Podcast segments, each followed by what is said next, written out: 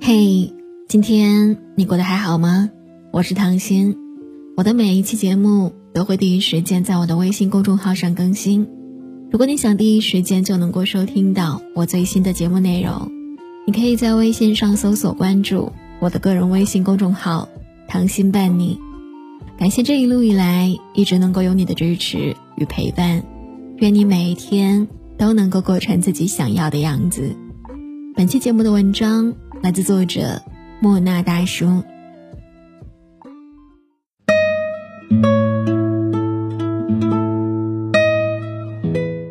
街上有一对情侣在争吵，我刚从便利店出来，依稀听到一句：“你到底知不知道，我想要的是鲜花、口红、浪漫，哪有节日送女朋友面包机、扫地机器人的？”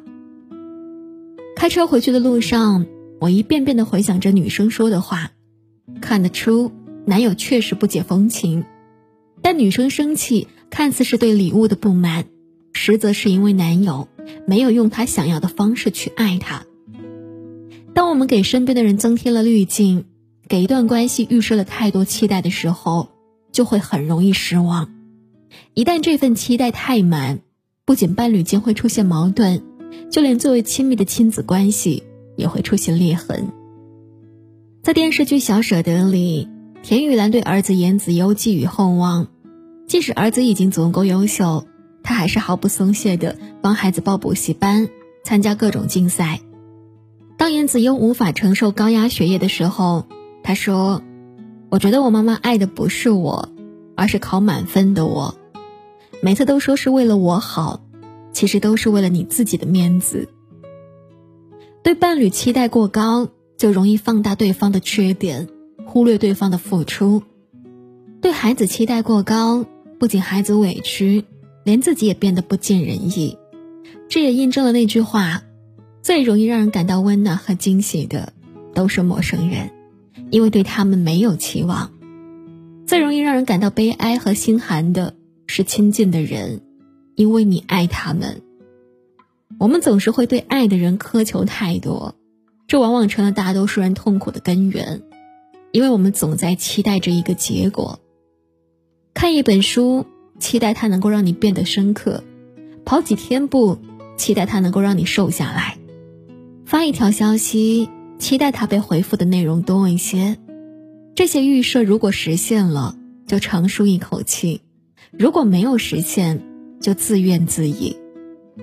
你看吧，满怀期待的事情就没有让人快乐过，并且当我们总是身处在一个落差感巨大的环境下，也会变得身心俱疲。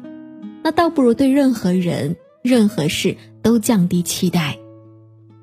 一位网友说：“降低期待之后，惊喜会变得随处可见。”前段时间，网友要买房子，但首付还差了三万块，他便向关系要好的朋友借钱。于是满心期待的去见好友，可好友却说最近他也在考虑换房，他满心失落，于是向另外一位关系没有那么近的朋友借钱。本来没有抱着多大期望的，可没一会儿，这位朋友便把钱打到了他的卡里。网友感叹，真的是又惊喜又感动。还是这位网友，他和同事一起去购物，恰好商场在做抽奖活动。网友并不在意抽到什么，因为他觉得奖品一定很烂。他抽到了一把雨伞，同事特别想抽到手机，但也只抽到了伞。两个人拿着雨伞向商场门口走，同事边走边说：“他怀疑抽奖箱里根本就没有手机。”而走到门口，发现此刻外面下着雨，而他们的雨伞正好能够派上用场。生活就是这样。充满了不确定性。有时候越刻意，越是得不到，而无心插柳，反而柳树成荫。你也可以成为这个网友，体验期望值降低的快乐。后来我们才知道，成年人最好的期待是没有期待。我一直在思考，为什么大家总会有过高的期望。后来我大致想清楚了。大家不过是在争取每一个能够让人生完满的机会，争吵的情侣是想在深爱的时候抓住每一次的浪漫。田玉兰希望能有一段儿子长大的时候不会遗憾的学习之路。当然，每个人都有追求完满的权利，只是希望在这个过程中能够允许别人休息一下，也留给自己多一些体谅。太阳一到中间，马上就会偏西；月圆，马上就会月亏。但总归要知道，这世界本就没有完满的事物，有缺憾才是恒久，不完满才叫人生。求缺的人才有满足感，惜福的人才有幸福感。如若现在的你疲惫不堪，那赠予你这句话。不要去追一匹马，用追马的时间种草，待到春暖花开的时候，就会有一匹骏马任你挑选。